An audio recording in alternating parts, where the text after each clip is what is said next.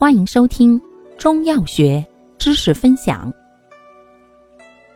今天为大家分享的是常用中成药捐痹剂中的第四种补虚通痹剂，功能补益肝肾、强壮筋骨、祛风湿，主治肝肾不足、气血两虚所致的痹病，症见肢体拘挛、手足麻木。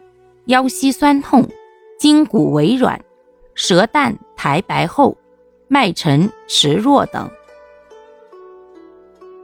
感谢您的收听，欢迎订阅本专辑，可以在评论区互动留言哦。我们下期再见。